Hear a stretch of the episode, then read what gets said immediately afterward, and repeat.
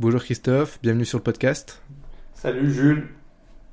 Écoute, euh, pour les gens qui ne te connaissent pas, est-ce que tu pourrais te présenter rapidement? Je sais que toi tu es un ancien banquier, c'est ça?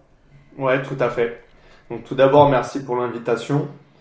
Euh, effectivement, oui, j'ai travaillé 15 ans à la banque. Donc euh, j'ai occupé un peu tous les postes de banque d'affaires. Donc à savoir accueil, chargé de clientèle classique, conseiller en gestion de patrimoine et chargé d'affaires professionnelles. Donc je m'occupais à la fin des sociétés. En fait, j'ai fait tous les postes sauf le poste de directeur. À titre perso, je suis aussi investisseur. J'ai une trentaine de lots en Ile-de-France. Et euh, depuis un an et demi, on a développé avec Benjamin la marque Ton Banque à domicile.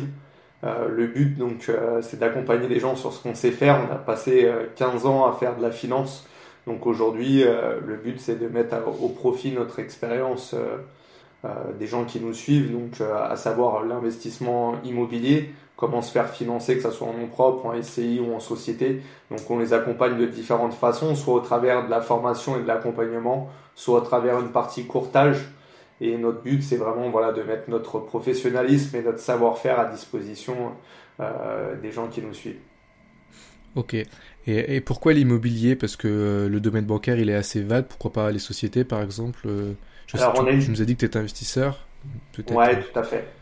Donc on a une partie sur les sociétés aussi, on accompagne les entrepreneurs effectivement dans leur démarche de euh, recherche de crédit aussi pour leur business, donc que ce soit pour l'achat de fonds de commerce ou l'achat de parts sociales ou développer leur activité. Donc on a une partie où on les accompagne sur les business plans, comment aller chercher du financement quand on est un professionnel, mais aussi et surtout sur l'immobilier parce que c'est une passion.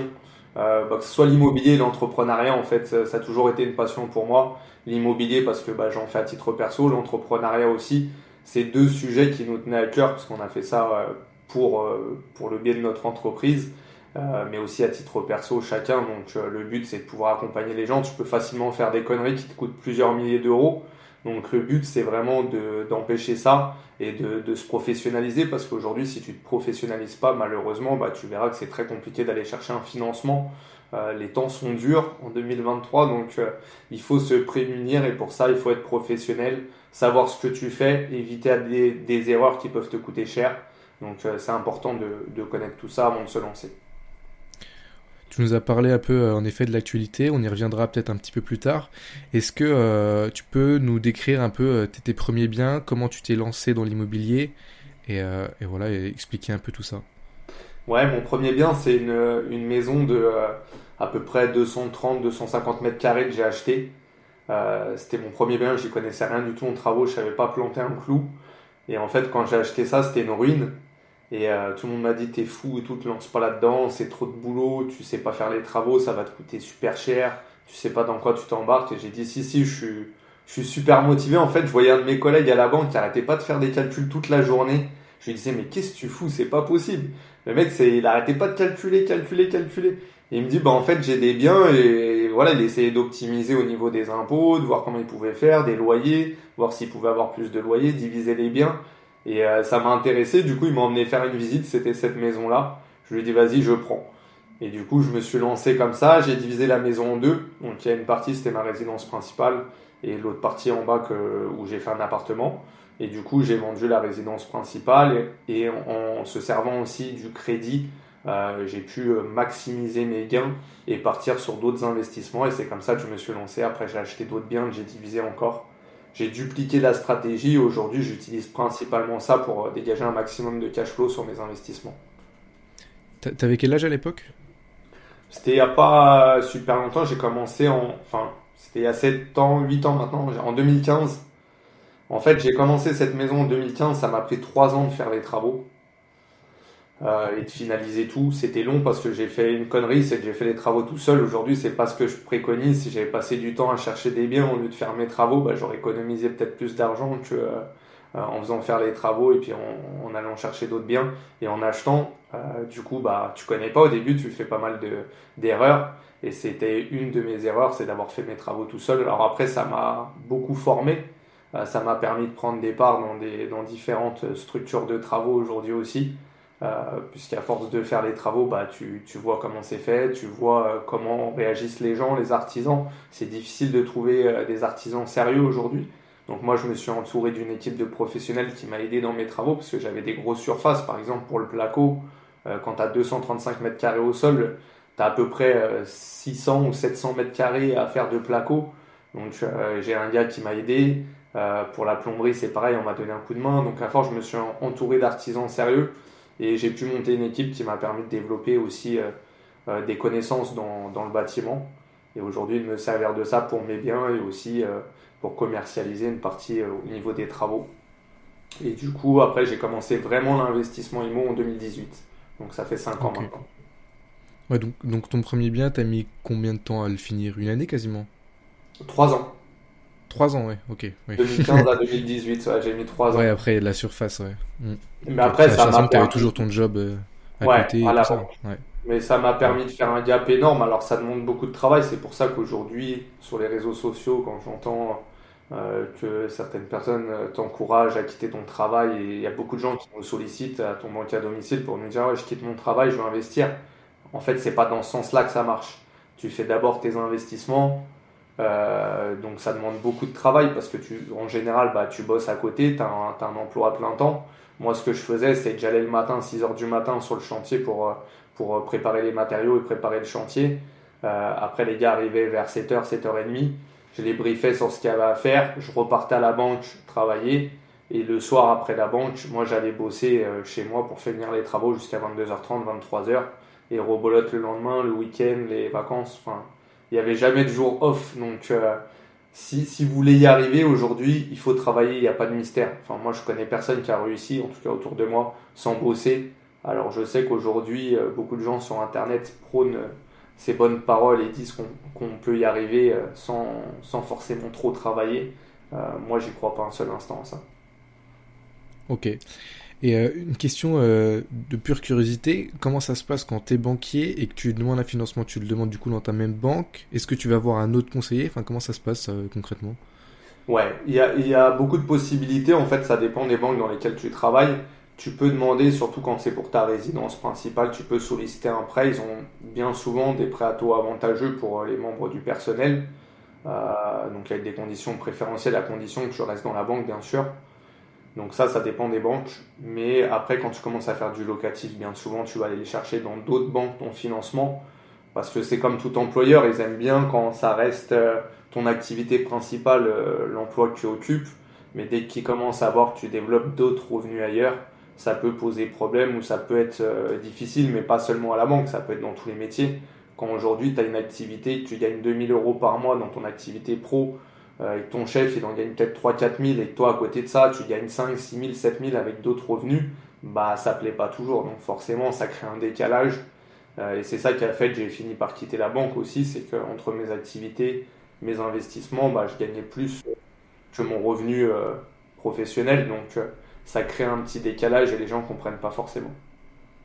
Ouais, donc en fait, tu l'as presque peut-être pas caché, mais euh, tu l'as pas forcément dit à ta banque que tu allais voir une autre banque? Je, je sais pas trop comment comment elle prend là, comment. Ouais, je, pars du principe où il faut pas. C'est pareil pour les gens qu'on accompagne. Hein. Tu, alors pour moi, faire des doublettes, parce que je sais que c'est quelque chose qui est très connu dans le monde de l'investissement, tant que tu n'as pas signé d'acte authentique, pourquoi pas?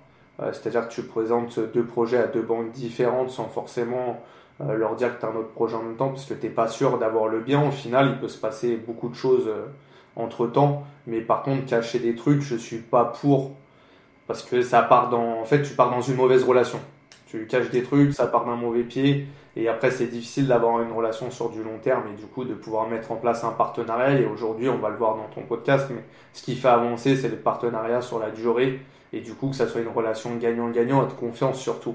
Donc quand tu commences à cacher beaucoup de trucs, bah, déjà tu vas voir, tu vas vite avoir fait le tour, donc tu vas être vite euh, euh, comment dire, bloqué par les mensonges que tu as pu avoir par le passé. Donc vaut mieux être franc et transparent et ça te permettra d'avancer beaucoup plus vite. Ouais, privilégier la relation humaine et faire confiance peut-être à ton conseiller et peut-être que des fois te dire non, peut-être que des fois te dire oui, mais euh, ouais, peut-être qu'il y a certains projets où il faut juste passer et voir plus loin. Et peut-être rester sur la banque. Et ouais, ouais c'est clair, c'est clair. Ok. Écoute, on va revenir un peu du coup sur euh, les actualités du moment. On entend beaucoup parler de, taux qui augmentent, de difficulté à maintenant se faire financer à 110%. Est-ce que tu es d'accord avec tout ça? Est-ce qu'il y a encore certaines personnes qui arrivent à se faire financer à 110% Écoute, est-ce que tu peux nous parler un peu de tout ça? Ouais, bien sûr. bien sûr que tu peux avoir encore du 110%. Alors on va pas se mentir, c'est de plus en plus compliqué. Aujourd'hui, les banques préconisent un apport entre 10 et 30% de ton projet global.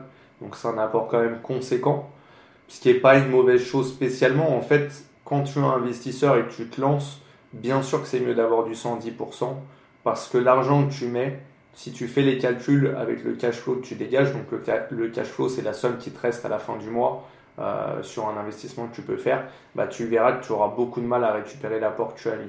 Donc si tu peux faire un 110% et tu peux encore le faire, certaines banques euh, font du 110% pour des primo-accédants, pour des gens qui ont très peu de biens ou pour des partenaires historiques. Donc tu peux encore avoir du 110%, mais la plupart des banques, tu verras, demandent entre 10 et 30%. Donc ça, c'est les conditions. Euh, c'est pareil sur la durée. Bien souvent, pour du locatif, les banques aujourd'hui vont prêter sur du 20 ans. Cependant, tu as toujours des banques qui proposent du 25 ans. Ça va être le rôle, euh, ton rôle en tant qu'investisseur d'aller chercher les banques qui proposent les meilleures conditions, surtout si tu te lances en fait, quand tu arrives à un certain stade, tu peux faire un peu de patrimonial, tu peux avoir des conditions un peu différentes, tu vas te, tu vas euh, modeler en fait ce que tu trouves par rapport aux conditions que tu as, il n'y a pas de souci. Mais quand tu commences, il faut essayer d'avoir les meilleures conditions. Pourquoi? Parce que ton début va conditionner après la, la suite de tes investissements. Si tu arrives à dégager un maximum de cash sur tes premiers investissements, et ça passe par obtenir du différé de crédit, donc du différé de crédit, c'est quand tu rembourses pas la totalité de ta mensualité de crédit, mais juste les intérêts et l'assurance ou que l'assurance. Donc tes mensualités que tu rembourses tous les mois sont beaucoup plus basses et tu touches la totalité de ton loyer. Donc ça te permet de mettre un maximum d'argent de côté. Et ça, euh, en plus du fait de ne pas avoir mis d'apport, bah, ça te permet de partir sur une multitude d'investissements et de les enchaîner. Quand tu veux multiplier les acquisitions, tu as besoin d'obtenir des bonnes conditions. Donc il va falloir en tant qu'investisseur que tu ailles chercher ces conditions. Après, le taux aujourd'hui, euh, on peut voir qu'il a, il a explosé parce que euh, sur 25 ans, on était à 1,10 peut-être il y a un an. Euh, aujourd'hui, on est plus aux alentours de 3%, 2,80 quand tu vas voir sur le site meilleur taux pour des bons taux. Mais pour moi, on est plus aux alentours de 3% aujourd'hui par rapport aux banques qu'on sollicite. Donc effectivement, ça a une incidence sur ta mensualité de crédit qui est beaucoup plus haute. le coût de ton crédit, après, il faut relativiser, tu es investisseur, les intérêts, quand tu choisis le régime du tu peux les déduire. Donc euh, voilà, ce qui est chiant, c'est que ça te laisse moins de cash à la fin du mois dans ta poche. Du coup, bah, il faut trouver des investissements avec des prix peut-être plus bas, euh, ou alors faire des bonnes affaires et des bonnes opérations sur tes premiers biens pour pouvoir les enchaîner. Au niveau du taux d'usure, c'est pareil puisqu'on parle des conditions actuelles. Elles ont été remontées au 1er janvier d'à environ 0,5 points. Euh, on était à 3,05 je crois sur 25 ans, on est aujourd'hui à 3,57. Donc on peut voir que ça laisse un petit peu de marge, mais euh, c'est très difficile de pouvoir passer parce que bien souvent, les banques, si tu veux, elles achètent de l'argent à un certain taux. Les banques n'ont pas l'argent gratuit, donc on leur prête de l'argent aussi. Ils l'achètent à un taux et reprêtent à un autre taux. Donc bien sûr, il y a une marge dessus. Mais la marge est tellement minime aujourd'hui que c'est pour ça qu'on se retrouve bloqué avec le taux d'usure. Le taux d'usure, en fait, c'est le taux maximum auquel la banque peut te prêter une fois que tu as mis euh, ton assurance emprunteur, tes frais de garantie, tes frais de dossier, ça te donne un taux maxi auquel tu peux euh, avoir l'argent. Il ne faut pas que ça dépasse ce taux-là, sinon tu ne peux pas emprunter. Donc on peut voir que quand tu achètes en nom propre, tu es bien souvent bloqué par ce taux d'usure, qui est une contrainte euh, assez importante, mais qui va être euh, peut-être un peu amoindri puisqu'on a vu que la Banque Centrale Européenne et la Banque de France a décidé de euh, mettre ce taux d'usure mensuel et plus trimestriel comme c'était le cas auparavant. Donc normalement euh, d'ici le mois de février-mars, on devrait avoir des taux d'usure qui sont mensuels du coup qui augmentent beaucoup plus rapidement et qui permettent à la banque d'avoir une marge plus conséquente et, surtout de pouvoir nous financer. Donc ça va être, il va y avoir des opportunités. Il va y avoir des opportunités, je le répète, pour les gens qui sont préparés donc qui sont formés, qui savent comment investir et surtout qui ont de l'argent de côté. Parce que euh, contrairement à ce qu'on dit, oui, on peut emprunter sans, sans avoir d'épargne, mais tu pourras pas emprunter 15 biens sans épargne. En tout cas, aujourd'hui, ça sera très difficile. Et si jamais il y a un problème, bah, tu es mort. Donc il faut faire attention à ça et il faut se prémunir. Et du coup, pour les gens qui sont préparés, qui ont mis de l'argent de côté, qui ont épargné pendant quelques mois ou quelques années, bah, vous allez pouvoir enchaîner les investissements et surtout profiter des opportunités parce que s'il y a moins de financement aujourd'hui, ça veut dire qu'il y a moins de demandes, forcément, puisque les gens ne peuvent pas se faire financer, ne peuvent pas acheter. Donc il y a plus d'offres que de demandes, et du coup le prix de l'immobilier risque de stagner et peut-être même de baisser un petit peu. Donc il va y avoir des opportunités quand les gens sont pressés de vendre. Ok, c'est très clair. Euh, tu nous parlais des, des temps de, de prêt entre 20, 25 ans, 15 ans. Qu'est-ce que toi personnellement tu conseilles? Toujours les durées les plus longues. En fait, plus, tu empruntes sur une durée longue, plus tes mensualités sont basses. Plus tes mensualités sont basses, plus tu euh, n'impactes pas ton taux d'endettement. En tout cas, moins tu l'impactes. Donc ça te permet d'enchaîner les acquisitions et d'avoir des mensualités plus basses et du coup plus de cash flow, plus d'argent qui te reste dans ta poche une fois que tu encaisses les loyers. Donc toujours emprunter sur les durées les plus longues, même quand tu achètes ta résidence principale, ça te permet de générer de la trésorerie, ça te permet de partir en vacances, ça te permet de faire ce que tu as à faire. Et surtout, encore une fois, si tu veux multiplier les acquisitions, ça évite d'impacter trop ton taux d'endettement. Ok. Tu nous parlais aussi, donc euh, l'idée c'est aux yeux de la banque d'avoir le meilleur profil possible quitte à mettre un peu d'apport pour augmenter ses chances. Est-ce que tu peux nous parler des critères, euh, que, des critères que la banque va avoir envers toi? Ce qu'elle attend de toi au niveau de la gestion de tes finances, au niveau, euh, là tu nous disais ton apport, est-ce qu'il y a d'autres choses peut-être? Oui, tout à fait. Déjà, il faut savoir que euh, quand tu es client d'une banque, tu as une note bancaire, tu as un scoring. Donc demain, quand tu vas ouvrir un compte dans une des banques, enfin peu importe, pas besoin de citer de nom, mais peu importe où tu vas aller, tu auras une note. Cette note, elle dépend de plusieurs critères. Des critères sur lesquels tu ne peux pas jouer, donc des critères socio-professionnels, des critères matrimoniaux, le nombre d'enfants, etc., euh, tes revenus, et des critères sur lesquels tu peux jouer, ou sur lesquels tu peux avoir un impact. Donc ces critères-là, c'est les flux qu'il y a sur ton compte, que ce soit créditeur ou débiteur donc quand tu vas verser ton salaire ou quand tu vas mettre une certaine somme sur ton compte courant, après il faut utiliser une carte bancaire. Ça, c'est un impact positif. En fait, il ne faut pas dépasser ton découvert autorisé, mais il faut, faut, faire des dépenses. Le fait de générer des dépenses, d'avoir des prélèvements sur ton compte, ça va créer des flux sur le compte bancaire et ça va te mettre une meilleure note. Le fait de mettre de l'épargne aussi. Ayez une épargne euh, que vous allez mettre en place, que ce soit sur des types euh, comptes sur livret, livret A, LDD, que ce soit sur des comptes, euh, des placements euh, comme le PEA, des comptes titres, ou alors sur de l'assurance vie. Et sur ces comptes-là, vous allez mettre une épargne régulière en place, donc des, versements programmés. Tous les mois, vous allez faire des virements. 100 euros, 150 euros, peu importe le montant. Mais en tout cas, essayez d'avoir un montant qui est assez stable et surtout de ne pas récupérer les sous à la fin de chaque mois. C'est-à-dire que si euh, vous versez 100 euros tous les mois, n'allez pas les récupérer au bout de deux mois, ça y aura une mauvaise image, c'est que vous n'arrivez pas à gérer vos sous. Donc ça, c'est important de mettre ça en place. Ça, ça va vous permettre aussi d'augmenter votre scoring bancaire. Votre taux d'équipement également. Donc plus vous avez de produits et de services avec la banque, plus vous risquez d'avoir une meilleure note. Donc ça, c'est important de jouer là-dessus. Aujourd'hui, vous avez besoin d'un forfait téléphonique, vous n'allez pas le prendre avec SFR, ils ne font pas de crédit. Vous le prenez avec votre banque. Pareil, le système d'alarme, vous le prenez avec votre banque, vos assurances auto, vos assurances habitation, euh, votre mutuelle, votre prévoyance. Tout ça, c'est à faire avec la banque euh, aujourd'hui, vous êtes investisseur, vous souhaitez devenir investisseur, il faut jouer le jeu auprès de votre partenaire bancaire. Pareil, quand vous avez une société, euh, tout ce qui est euh, plan épargne entreprise, tout ce qui est prévoyance pro, tout ce qui est mutuelle pro, vous prenez tout avec votre banque. C'est important de lui montrer que vous voulez être un partenaire sur la durée et de lui donner un échange. Vous venez pour chercher un crédit, certes, elle, en face, elle a besoin de produits et services aussi, vous renvoyez l'ascenseur. Vous avez en face de vous un conseiller, c'est bien souvent un commercial, donc il a besoin de faire des produits et services. Vous, vous venez chercher votre crédit, essayez de voir ce que la personne en face de vous a besoin pour continuer d'avancer et pas voir que euh, votre intérêt à vous. Donc, par exemple pour les tout ce qui est assurance dans l'immobilier, tu conseilles de rester dans la banque et de pas aller voir ailleurs? Ah ouais. souvent dire ça. Ouais. ouais ouais, vaut mieux. En fait, si tu prends euh, tes assurances dans un, un groupe d'assureurs, euh, c'est pas lui qui va te prêter des sous. Donc certes, tu vas faire des économies peut-être parce qu'ils ont peut-être des tarifs plus avantageux. Et encore aujourd'hui, je vous conseille de faire des devis parce que c'est pas forcément le cas. Les banques sont de mieux en mieux placées. Mais euh, si vous faites euh, demain une assurance avec la Matmut par exemple, c'est très bien, mais c'est pas eux qui vont commencer à la fin du mois. Donc essayez de privilégier le fait de faire ça avec votre banque pour, euh, pour euh, avoir un taux d'équipement qui est plus important, pouvoir les faire travailler. Et puis voilà, eux, ils sont contents, vous êtes contents, vous êtes dans une démarche gagnante-gagnante, c'est ce qu'on disait au début du podcast. Essayez toujours de rester dans ce style de relation. Ok. Et pareil pour euh, tout ce qui est placement, type compte titre, PEA, etc. Est-ce que c'est plus intéressant? Parce qu'on sait qu'au niveau des, des frais, ça reste plus intéressant d'aller voir dans une banque en ligne, par exemple, ou dans un courtier spécialisé. Est-ce que, aux yeux de la banque, ça change quelque chose euh, ou pas?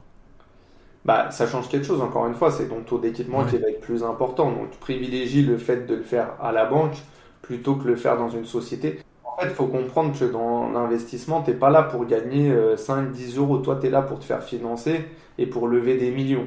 Euh, ou même des milliers d'euros si tes ambitions ne sont pas aussi grosses ou que tu trouves ça insurmontable. Mais rassure-toi, ce n'est pas le cas. Tu peux rapidement lever des sommes importantes euh, grâce, au, grâce à l'immobilier et grâce au crédit bancaire. Donc euh, le but c'est de te professionnaliser, pas faire des économies de bout de chandelle, mais plutôt voir qui va pouvoir te permettre d'avancer dans tes projets et t'accompagner sur une longue durée, sur des montants importants, pas sur des montants où tu économises 20 ou 30 euros par mois. Ok. Est-ce que la banque regarde réellement tes, tes, relevés bancaires? Parce que par exemple, si euh, on dit souvent que pour euh, tout ce qui est paris sportifs, les fumeurs euh, ont un malus entre guillemets, est-ce que la banque va vraiment chercher à regarder ou pas? Parce que moi personnellement, quand j'ai fait mon prêt, en fait, la banquière ne m'a même pas demandé mes relevés mes relevés bancaires. Alors j'étais chez une autre banque. Bah, si on demande toujours en général les trois derniers relevés bancaires, c'est le minimum. Euh, tu as même des banques qui te demandent sur des périodes plus importantes, mais tu es obligé aujourd'hui de fournir tes relevés bancaires et ça fait partie des conseils qu'on donne. Présenter un dossier complet. Si aujourd'hui ton dossier n'est pas complet, malheureusement tu t'exposes à des refus parce que tu vas faire perdre du temps à ton banquier. Donc là, bien sûr que tes relevés sont regardés. On va regarder que tu as une bonne gestion de compte, on va regarder un petit peu les opérations qui passent sur ton compte aussi. C'est pour ça que c'est important de faire euh, attention à ce que tu disais. Tu disais que euh, tout ce qui est paris sportif, tout ce qui est euh, amende, il faut faire attention, privilégier le fait de faire vos paris sportifs euh, sur d'autres comptes, la crypto sur d'autres comptes, sur un compte euh, annexe que vous pouvez avoir. Vous mettez, je sais pas, 5, 10 000, 15 000 euros, ce que vous voulez faire sur un compte comme un compte d'une banque en ligne et que vous pourrez utiliser à votre guise, mais comme si l'argent était perdu en tout cas. et éviter les opérations avec votre compte principal. Donc ça, c'est important de, faire attention à ça. Et pareil, éviter tout ce qui est amende. ayez une gestion bon père de famille, comme on dit ça évitera d'avoir des problèmes et puis d'avoir un refus de prêt euh, pour, euh, pour quelque chose d'idiot. Ok, quand on demande un prêt, on peut négocier pas mal de choses comme euh, ben, l'assurance, le taux, on en a parlé, l'apport. Qu'est-ce que, si toi tu as quelque chose à négocier avec la banque, qu'est-ce que ce serait? Tu nous as parlé du différé tout à l'heure, tu nous as parlé des, parlé des durées. Quelles sont les choses les plus intéressantes à négocier? Et celles qui ne pas la peine tu as trois choses à négocier qui sont très importantes. Ça va être la durée, la durée la plus longue possible. Ça va être l'apport, le fait de mettre le moins d'apport possible. Et le différé. Plus tu as de différé, plus tu peux t'enrichir. Donc c'est les trois choses vraiment que je conseille de négocier. Le reste, ça soit le taux, ça peut être, euh, ça peut être judicieux si tu es bloqué à cause du taux d'usure, par exemple, de négocier un peu ton taux. Mais sinon, pour moi, il n'y a pas d'intérêt. Il faut que ton partenaire soit content de te faire le crédit. Euh, l'assurance emprunteur, pour moi aussi, c'est des conneries. Tant que ton partenaire bancaire peut te financer, tu vas pas aller lui négocier l'assurance emprunteur, c'est là où il gagne des sous. Donc tu as plus intérêt, encore une fois, à aller dans son sens et à travailler avec lui, lui montrer que tu es là pour un partenariat. Les frais de dossier, alors ça, je trouve ça aberrant de négocier des frais de dossier, ça sert à rien du tout quand tu es investisseur. Euh, tu n'es pas là pour gagner encore 500 euros. Je sais que c'est des sommes importantes, hein. mais euh, lisser sur la durée totale d'un crédit, si jamais on ne demande pas d'apport, que tu payes 500 ou 1000 euros, si c'est lissé sur 25 ans, on s'en moque. Euh, ça va te faire 10 centimes par mois, donc euh, aucun intérêt de, de négocier ça. Euh, les frais de garantie, bah, ça c'est pas, pas négociable de toute façon. Mais, mais voilà, pour moi, les, les, choses les principales à négocier, c'est la durée, l'apport et, et le différé de crédit. Ok. On a abordé très brièvement tout à l'heure les, les, différents régimes fiscaux. Donc euh, leur meublé professionnel, nu. Est-ce que tu peux nous faire un peu le point sur tout ça, les sociétés, et nous, nous décrire quel serait le plus avantageux potentiellement selon les profils pour un premier investisseur, etc. Alors plutôt que rentrer dans le détail du LMNP, euh, de la SCI et tout, je vais vous parler plus du, par rapport au financement. Donc par rapport au financement, il faut savoir aujourd'hui, tout à l'heure on parlait de taux d'usure, de taux d'endettement, que quand tu es bloqué par le taux d'usure, le taux d'endettement, tu as la possibilité de passer par des SCI ou des structures pro comme la SARL, la SAS, qui te permettent en fait de passer au-delà de ces contraintes-là. Alors déjà, tu passes au-delà des contraintes de taux d'usure parce que le taux d'usure, c'est ce qui protège le particulier et pas le professionnel de l'immobilier. Donc tu passes au-delà de ces contraintes quand tu investis en SCI à l'IS par exemple ou quand tu investis en SAS ou en SARL. Et le taux d'endettement, c'est pareil. La banque, qu'est-ce qu'elle va regarder quand tu investis au travers d'une structure? Elle va regarder ton professionnalisme, elle va regarder ton projet, la rentabilité de ton projet. Bien entendu qu'elle va regarder l'endettement des cautions, mais ça aura une part moins importante dans sa décision finale. Donc quand euh, vous investissez par le biais de structures, vous allez pouvoir passer outre ces contraintes. Après, il y a des choses à savoir. Quand vous investissez en structure professionnelle, bien souvent les crédits sont de l'ordre de 15 ans et plus 20 ou 25. Donc tu as la possibilité encore certainement que le fonds pour de l'investissement IMO, même si tu investis avec des structures avant de financer sur 20 ans, mais bien souvent ça sera sur 15 ans. Donc il faut le prendre en compte parce que là encore ta mensualité de crédit va être plus importante. Donc tu auras moins de cash flow, moins d'argent dans ta poche à la fin du mois. Pareil pour ce qui est du taux, le taux bien souvent est plus important, les frais de dossier sont plus importants et l'apport qu'on te demande est bien souvent de l'ordre de 20 à 30%. Donc tu es sur des apports plus conséquents parce qu'en particulier tu peux encore avoir du 110% euh, de financement ou tu peux encore avoir du 10, 10% ou 20% d'apport à mettre. Sur le pro, tu seras bien souvent plus entre 20 et 30. Ok. Et tu peux nous décrire un peu les différents, les deux, deux trois principales euh, SCI qui existent? Ouais. Leur intérêt Tu as la SCI à l'IR, donc là c'est dit transparent, donc on regarde les emprunteurs, les associés, les cautions, les personnes physiques de la SCI, puisque c'est dit transparent comme je viens de te le dire. Donc du coup c'est un peu comme si tu euh, empruntais en nom propre, sauf que tu évites l'indivision. En fait, c'est ça qui est chiant quand tu achètes en nom propre. Si demain tu achètes avec un ami, tu es lié par l'indivision, bah, tu peux avoir des contraintes s'il y en a un des deux qui veut vendre. Euh, si tu es euh, dans le cadre d'une SCI, bah, tu as des statuts qui encadrent tout ça. Euh, et c'est pour ça que c'est bien de faire des statuts par internet, ça coûte pas cher. Mais des fois, c'est plus judicieux de le faire par un expert comptable, par un notaire ou bien par un avocat qui va permettre d'encadrer toutes ces situations et de te prémunir si jamais il y a une discorde à un moment donné. Donc ça, c'est bien de, pouvoir le faire avec quelqu'un de, de, compétent. Après, tu as la SCI à l'IS, donc à l'impôt sur les sociétés, qui là s'apparente plus à une structure professionnelle puisque tu vas payer de l'impôt sur les sociétés. Donc la différence entre les deux, bah, c'est qu'un, tu es sur l'impôt sur le revenu. Donc en fonction de ta cote-part que tu as dans la, dans la société, dans la SCI, tu vas payer sur ton impôt sur le revenu, donc sur ton avis d'imposition. Tous les travaux ne sont pas déductibles, par exemple en SCI à l'IR, alors qu'en SCI à l'IS, tu peux déduire la totalité de tes travaux. Euh, tu fais un agrandissement, c'est déductible sur une SCI à l'IS, c'est pas déductible sur une SCI à l'IR. Donc il faut faire attention à ça. Euh, pareil, sur de la SCI à l'IS, tu vas pouvoir pratiquer des amortissements de ton bien. C'est-à-dire qu'on va se dire, bah voilà, ton bien il est amortissable sur 30 ans, le prix que tu as payé, tu peux le déduire tous les ans à une certaine valeur, à une certaine hauteur des loyers que tu encaisses. Ça t'aide à euh, avoir une imposition qui est plus maîtrisée pendant la période d'exploitation. En revanche, à la revente, tu payes plus d'impôts parce que les amortissements que tu as pratiqués euh, sont rajoutés à ton prix d'acquisition. Donc, euh, ça, augmente ton imposition à la revente. En revanche, ça diminue pendant ta période d'exploitation. Donc, c'est ces deux éléments-là qu'il faudra faire attention.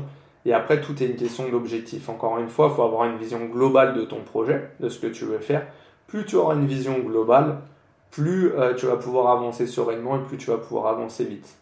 Plus tu auras une vision très restrictive, plus tu vas être bloqué et à chaque fois euh, rencontrer des difficultés pour aller, euh, pour aller trouver un financement, pour multiplier les acquisitions. garde tes partenaires sur les, durées les plus longues possibles. aie confiance en eux, récompense-les quand ils ont fait du bon travail. N'hésite pas à leur dire et, euh, avance en maîtrisant, euh, en maîtrisant tout. Je sais que quand tu te lances, c'est difficile parce que bah, tu ne connais pas tout et tu n'as pas beaucoup d'argent pour t'entourer, mais c'est important d'avoir une bonne équipe, c'est important d'avoir un bon notaire, c'est important d'avoir un bon, un bon expert comptable, euh, par la suite d'avoir un bon fiscaliste. c'est important d'être vraiment entouré parce que tu verras que sinon tu fais des erreurs. Faut pas confondre en fait. Euh, c'est un peu comme dans une société, faut pas confondre chiffre d'affaires et bénéfices. Donc tu peux te retrouver avec des loyers encaissés importants, mais si tu maîtrises pas ton imposition, tu risques de redonner pratiquement la moitié à l'État. Donc il faut faire très attention. Il faut pas euh, essayer de gruger l'imposition. Si tu payes de l'impôt, c'est bien. Ça veut dire que tu as réussi quelque part et que tu gagnes de l'argent. Mais il faut pouvoir euh, maîtriser ça euh, et, augmenter son chiffre d'affaires sans augmenter forcément son imposition. Donc ça, c'est très important. Après, pour le statut de LMNP, c'est un statut qui est aujourd'hui très profitable pour, pour les investisseurs puisque tu vas te retrouver à pouvoir faire des amortissements comme une SCI pour reprendre l'exemple, donc sur la valeur de ton bien, et de bénéficier de la plus-value du particulier, donc la même plus-value que sur de la SCI LIR. Donc tu cumules les avantages des deux statuts. Donc c'est vraiment un statut optimal. Quand tu es en LMNP, c'est de l'acquisition en nom propre et pas en SCI. Donc encore une fois, il ne faut pas être bloqué par ton taux d'usure et ton taux d'endettement et avoir une bonne situation. Ok. Euh, est-ce que tu donc nous as conseillé de t'entourer notamment de professionnels, que c'est important. Est-ce que pour le LMNP, tu es obligé de d'avoir un expert comptable ou est-ce que tu peux faire ta comptabilité tout seul? Euh, je saurais pas dire si tu es obligé. Je sais que moi je le fais à titre perso. J'ai un expert comptable et de toute façon tu dois être affilié à euh, un cabinet de gestion qui te permet de récupérer, je crois, de l'ordre de 66% du montant que tu reverses à ton comptable. Il euh, faudrait se renseigner sur les chiffres exacts, mais du coup pour moi il n'y a pas d'intérêt à vouloir faire des économies de bout de chandelle. Encore une fois, je crois qu'entre le montant que tu payes au cabinet de gestion et à ton expert comptable, euh, tu as 400 euros par an, euh, ça doit faire à peu près 30 euh, euros par mois, un peu plus, 35 peut-être. Il faut pas, encore une fois, c'est le même discours que j'ai eu pour les banques, il ne faut pas essayer de faire des économies de bout de chandelle. Il vaut mieux avoir quelqu'un de compétent qui va t'encadrer, qui va t'entourer, qui va te permettre d'avoir une comptabilité à jour et de ne pas avoir de problème pour la suite pour pouvoir avancer et multiplier les acquisitions. Tu peux pas tout faire. Tu peux le faire au début, et c'est intéressant de le faire pour savoir comment procéder, de s'intéresser à tout ça, parce qu'il faut maîtriser quand même certaines notions. Mais c'est important aussi d'avoir quelqu'un qui peut te dire attention, là, tu es en train de faire une connerie. Faut pas faire ça, vaut mieux faire ça. Et tu verras que tes 400 euros, ils seront vite amortis. Euh, c'est pareil. Je sais que c'est difficile quand on se lance de voir ça, mais il faut pas regarder le prix que ça vous coûte une prestation. Quand vous faites appel à un avocat fiscaliste, bien souvent, il va vous prendre 300, 400, 500 euros de l'heure. Euh, ça peut être des sommes très conséquentes effectivement, mais si de l'autre côté il vous fait gagner 5, 10 000 euros, 15 000 euros, bah vous aurez largement gagné les 400, 500 euros. C'est pareil pour des prestataires que vous prenez. Nous, on a une prestation d'accompagnement sur un an qui a un certain coût. Mais si je te permets de faire x2 ou x3 ou x4, je vois pas ce qui t'empêche de prendre cette prestation. Euh, il faut toujours raisonner comme ça. Aujourd'hui, si vous voulez être investisseur ou entrepreneur, vous voulez gagner de l'argent. Il faut pas euh, regarder à la dépense. Pour moi, les gens qui regardent à la dépense, ils perdent du temps. En fait, c'est pas des vrais entrepreneurs ou investisseurs. Il faut regarder ce que ça te rapporte. Bien entendu que si tu dépenses des sous, que ça te rapporte rien en face, bah, faut pas le faire. Mais si en revanche, tu as des conseils qui peuvent te faire gagner beaucoup de temps et beaucoup d'argent, faut pas hésiter. Pour un premier investissement, qu'est-ce que tu conseillerais? À, un jeune qui souhaite investir Est-ce qu'il doit d'abord aller voir euh, une banque pour savoir combien il peut emprunter ou est-ce que peut-être que ça fait pas sérieux euh, C'est quoi ton avis là-dessus? Ouais, je conseille pas d'aller voir la banque pour savoir combien tu peux emprunter quand tu fais du locatif en tout cas. Quand tu fais de la résidence principale, quand tu vas acheter ton bien, c'est différent. Parce que là, tu as besoin de savoir combien tu peux emprunter. Mais sur du locatif, si tu vas voir la banque, elle va pas tenir en compte des revenus, des loyers que tu vas percevoir, parce qu'elle ne sait pas les loyers que tu vas percevoir. Donc en fait, tu te tires un peu une balle dans le pied parce qu'elle va te donner un montant hors loyer perçu. Donc ça veut dire qu'elle va te dire peut-être 100 000 euros alors qu'avec les loyers que tu vas percevoir, peut-être que tu pourras emprunter 150 000. Et si tu reviens avec un projet à 150 000, elle va se dire, bah, il se moque de moi, je lui ai fait une simulation, je lui ai dit 100 000, pourquoi il revient avec un projet à 150 Donc je ne conseille pas de faire ça. Après, ce qu'on peut voir aussi, c'est que quand tu débutes, il vaut mieux partir sur des investissements à fort cash flow, à forte rentabilité, plutôt que des investissements patrimoniaux. Encore une fois, tout va dépendre de ce que tu veux faire dans l'immobilier. Mais si tu veux multiplier les acquisitions, si c'est ça que tu as envie, euh, il vaut mieux partir sur des investissements à fort rendement parce que tu vas avoir plus de rentabilité, tu vas avoir plus de loyers perçus, tu vas moins impacter ta, ton taux d'endettement encore une fois. Tout est une question d'emprunt. Parce qu'il ne faut pas oublier que sans financement, il n'y a pas d'investissement. Donc euh, c'est important d'avoir des emprunts et pour avoir des emprunts, bah, vaut mieux privilégier dans un premier temps euh, des biens avec une grosse rentabilité. Après, si tu veux juste investir dans un, deux, trois biens et que tu as des revenus importants, tu veux diversifier un petit peu, faire du patrimonial, ça peut être, euh, euh, voilà, un moyen de diversifier. Encore une fois, tout dépend de tes objectifs. Il n'y a pas de vérité. C'est si tu veux enchaîner les biens, il vaut mieux avoir beaucoup de cash flow. Si tu veux euh, diversifier juste tes revenus, tu peux très bien faire un bien patrimonial et avoir très peu de cash et même rajouter à la fin du mois un petit peu d'argent de ta poche parce qu'il manque un peu pour payer les charges, pour payer la taxe foncière. Euh, ou d'autres euh, euh, d'autres charges. Donc ça dépendra de tes objectifs. Et après, ce que je vous conseille aussi quand vous débutez dans l'immobilier, c'est de trouver un partenaire bancaire qui va pouvoir t'accompagner sur la durée. Pour ça, il faut quelqu'un qui ait beaucoup de délégation, c'est-à-dire qui a un pouvoir de décision important. Donc il va falloir trouver les banques qui ont le plus de délégation possible, qui ont la main pour te prêter le plus d'argent possible, et l'agence ou le directeur a le plus euh, la possibilité de te prêter. Plus ils vont pouvoir te prêter des sommes importantes, plus tu vas pouvoir avancer avec eux et multiplier les acquisitions. Moins euh, tu vas avoir une personne en face de toi qui a de délégation, qui a de pouvoir de décision, plus tu vas être bloqué au bout d'un ou deux biens et plus tu vas devoir aller chercher d'autres partenaires bancaires. Donc privilégier toujours les partenaires bancaires qui vont avoir un pouvoir de décision important, ce qui va te permettre d'enchaîner les, encore une fois les acquisitions et c'est ça que tu recherches quand tu veux devenir investisseur et que tu veux les multiplier. Donc il faut que tu trouves la personne en face de toi avec qui tu as un très bon feeling, avec qui le courant passe, qui est réceptif au projet que tu lui présentes et qui va pouvoir t'accompagner sur une multitude de projets. Ok. Euh, est-ce que la banque voit l'immobilier d'habitation et l'immobilier commercial de la même façon ou est-ce qu'elle a des critères différents pour euh, ces deux, ces deux-là? Non, c'est une très bonne question. Effectivement, il y a des critères euh, différents pour l'immobilier d'habitation et l'immobilier commercial. Bien souvent, l'immobilier commercial, euh, surtout si tu l'achètes en structure pro, sera assimilé à un prêt professionnel et plus à un prêt classique, un prêt habitation. Donc tu auras les conditions dont je te parlais tout à l'heure. Tu vas être sur 15 ans avec des apports plus conséquents. En fait, c'est beaucoup plus apparenté à du professionnel, puisque dedans, il va y avoir une activité pro.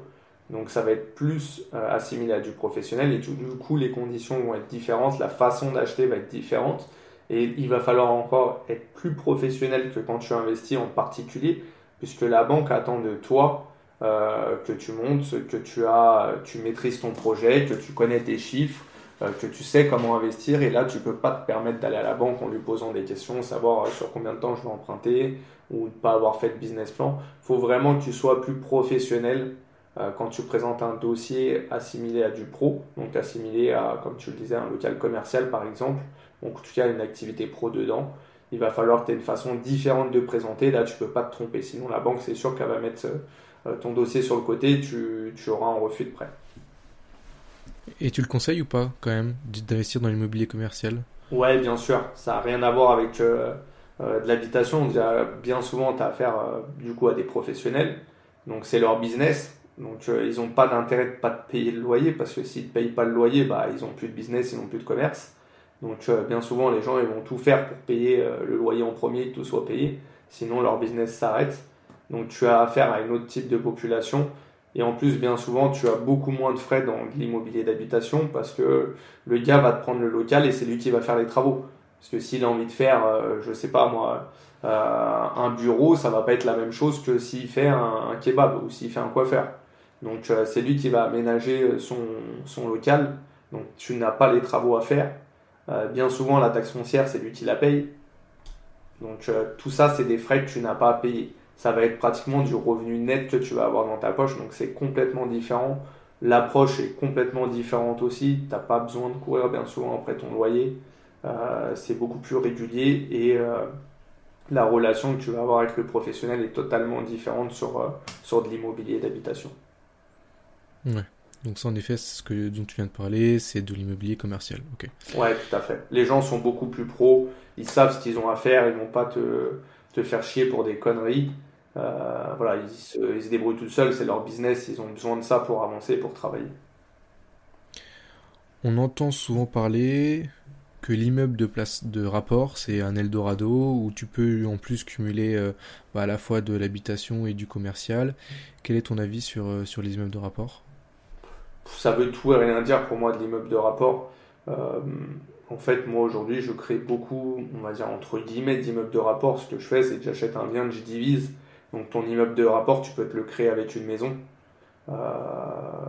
c'est un grand mot, immeuble de rapport quand tu achètes un immeuble de rapport en province, des fois, et que tu n'as rien du tout en rendement, ou tu vas galérer à la revente, euh, voilà, faut faire attention en fait avec le rêve, encore une fois, qu'on te vend. On entend beaucoup parler d'immobilier euh, euh, et d'immeubles de, rapport. Il faut que tu fasses tes calculs en amont et c'est pour ça que tu as besoin d'être formé parce que si tu fais n'importe quoi aujourd'hui, bah, tu es sûr de te planter, que ce soit un immeuble de rapport ou une maison ou un appartement. Il faut que tu aies fait tes calculs et il faut que ça vaille le coup. Euh, citer euh, des fois, j'ai déjà, voilà, on accompagne pas mal de monde sur des gens qu'on a accompagnés, sur, euh, encore une fois, sur des acquisitions en province. Ils pouvaient pas vendre en fait l'eau par l'eau, ils pouvaient pas vendre les appartements, ça, ça se vendait pas, donc ils étaient obligés de tout vendre. Donc le but d'avoir de l'immobilier aussi, de l'immeuble de rapport, c'est de pouvoir vendre par l'eau si jamais tu as besoin. Donc de vendre un ou deux appartes de l'immeuble que tu as pour dégager du cash, pour repartir sur d'autres sur d'autres projets ou rembourser une partie de ton crédit si tu as besoin à un moment donné de faire des arbitrages. Donc c'est ça qui est intéressant avec euh, l'immeuble de rapport et que tu vends bien souvent plus cher à la découpe qu'en achetant au prix du gros. Donc ça, ça peut être un, des avantages. L'autre avantage, c'est que euh, ça va te permettre de lisser le risque parce que tu n'as pas un seul locataire, mais tu as plusieurs locataires. Donc ça, c'est le gros avantage pour moi de l'immeuble de rapport. C'est que tu vas pas avoir qu'une seule personne qui te paye un loyer, qui rembourse son crédit, mais plusieurs. Donc s'il y a une défaillance euh, de paiement. Euh, c'est rare que si vous avez 4 ou 5 apparts dans le même immeuble, les 4 ou 5 ne payent pas en même temps, ou alors c'est un gros problème. Donc c'est, ça va être, on va dire, ça va être moins risqué dans ce sens-là. Ça te permet de lisser le risque et d'être plus serein quand tu investis et d'avoir plusieurs possibilités, surtout à la sortie. Et moi, c'est ça que je préconise parce que il faut toujours avoir une porte de sortie. Quand vous investissez, c'est bien d'avoir du cash flow, c'est bien d'avoir de l'argent tout de suite, mais c'est bien de pouvoir arbitrer à tout moment et d'avoir des biens liquides. C'est-à-dire qu'ils se vendent facilement si vous avez besoin de faire un arbitrage, si vous avez besoin de récupérer des fonds. Si vous vous retrouvez bloqué avec un bien, euh, vous risquez d'avoir des gros problèmes le jour où, euh, où, vous voulez revendre, ou le jour où vous avez besoin de liquidité, ou le jour où vos projets changent. Parce que voilà, un investissement sur 20-25 ans, c'est long. C'est rare qu'on aille au bout, bien souvent ça va durer 7-8 ans. Et ensuite, bah, déjà on préconise de faire des arbitrages euh, que ce soit pour l'imposition, que ce soit parce que voilà, vous avez des changements de projet. Donc euh, il faut faire attention à ça et que le bien reste liquide pour pouvoir revendre, sinon vous exposez, euh, notamment avec des biens où le prix baisserait, vous exposez à rendre tout ce que vous avez gagné pendant la période d'exploitation lors de la revente. Ok. Je reviens sur le taux d'endettement. Comment est-ce que la banque prend en compte euh, les revenus locatifs que la personne va toucher? Est-ce que pour du locatif commercial, du locatif classique, du Airbnb, est-ce que la banque prend toujours le, même pourcentage de, des revenus ou pas? Non, non. En fait, euh, déjà les revenus que tu, les loyers que tu perçois sont pondérés par la plupart des banques entre 70 et 90% C'est-à-dire que si tu touches 1000 euros, elle, elle va retenir entre 700 et 900 euros de loyer. Elle va pas retenir la totalité sauf une banque qui prend la totalité. Et ça, voilà, c'est ce qu'on dit dans notre formation coaching mission crédit limité. On donne en temps réel les banques qui financent, comment elles financent et les loyers, euh, comment racontent leur, leur, loyer. Parce que ça va être plus intéressant pour un investisseur de solliciter une banque euh, qui prend la totalité de tes revenus plutôt qu'il la pondère à 70%. Parce que sinon, ça impacte beaucoup ton endettement. Après, en ce qui concerne euh, les loyers provenant de la location courte durée, aujourd'hui, le crédit est beaucoup plus difficile à obtenir et du coup tu as de moins en moins de banques qui les prennent en considération et quand elles les prennent en considération bien souvent elles prennent que la moitié donc ce que je vous conseille c'est d'avoir un projet rentable en location classique et de pouvoir aller chercher un crédit sur la totalité de tes revenus donc euh, avec la banque qui pondère le moins possible et d'avoir des revenus issus de la location longue durée le plus important possible, quitte à présenter un projet de colocation pour éviter que tes, euh, revenus provenant de la location courte durée soient pris en compte parce que tu risques de t'exposer à ce qu'ils euh, ne le soient pas et du coup tu as une mensualité de crédit sans loyer en face, sans revenu en face.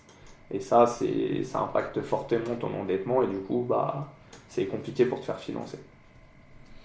Ok, moi je te pose cette question parce que justement, euh, bah, j'ai demandé à, ma conseillère euh, combien elle prenait et en fait sur le Airbnb elle m'a dit bah nous on prend 100%. Alors j'ai bah, trouvé ça étonnant et parce que en effet j'avais entendu aussi qu'on prenait qu'en général elle prenait voilà 50%, 70% mais en fait, d'où l'importance de trouver le bon partenaire bancaire et la personne qui va avoir, qui va correspondre le plus à votre projet. C'est pour ça que il y a une question d'humain qui est important. La banque, c'est pas que des chiffres, ça va être une question de relation. Il faut aller chercher l'interlocuteur qui est le plus important pour vous, qui correspond le plus à votre projet. Plus vous allez le trouver, plus vous allez être gagnant. Sinon, vous risquez euh, bah, de vous exposer à des difficultés pour trouver un crédit. Donc, c'est encore une fois, c'est une question d'humain et pas une question euh, que de chiffres. D'autant plus que la banque aujourd'hui ne pratique plus le calcul du différentiel, donc c'est pas comme avant où tu avais ta ton loyer pardon, qui était pondéré entre 70 et 90% et auquel on venait soustraire la mensualité de crédit. C'était positif, on le rajoutait à tes revenus, c'était négatif, on le rajoutait à tes charges. Aujourd'hui, la banque fonctionne différemment. Apprends tes loyers pondérés, à les rajouter à tes revenus, ta mensualité de crédit à tes charges.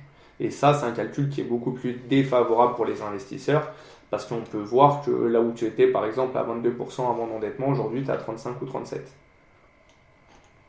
Ok, ouais. Écoute, on arrive tranquillement vers la, vers la fin de l'épisode. Est-ce que, pour résumer un peu tout ce qu'on a dit, si tu devais donner les 2-3 conseils principaux et nécessaires pour un investissement euh, locatif Ouais, professionnalisez, professionnalisez-vous, je vais y arriver. Euh, trouver le bon interlocuteur. Donc n'oubliez pas que c'est une question, comme on vient de le dire, d'humain avant tout et pas que de chiffres. Donc trouver l'interlocuteur qui correspondra le plus à vos projets. Et euh, si vous voulez multiplier les acquisitions, il va falloir que vous ayez la bonne banque, le bon partenaire bancaire et comprendre que c'est une relation gagnant-gagnant, donc une relation sur la durée. Aujourd'hui, même si je, fais attention à ce discours-là, puisque c'est vrai que beaucoup de banques ne financent pas les prospects, ils financent que leurs clients. Donc c'est bien d'avoir plusieurs partenaires bancaires, mais vous ne pouvez pas euh, multiplier euh, les acquisitions, euh, enfin multiplier les acquisitions oui, sans avoir un partenaire de confiance, sans avoir une relation qui est importante. Donc voilà, jouez le jeu avec votre banque, essayez d'avoir des produits et services et de leur montrer que vous allez être là pour durer, pas que pour venir chercher un financement, vous verrez que ça sera beaucoup plus simple. Et surtout, n'oubliez pas que euh, votre projet dépend entièrement du financement. Si vous n'avez pas de financement, il n'y a pas d'investissement. Donc ne négligez pas la partie bancaire. Ok.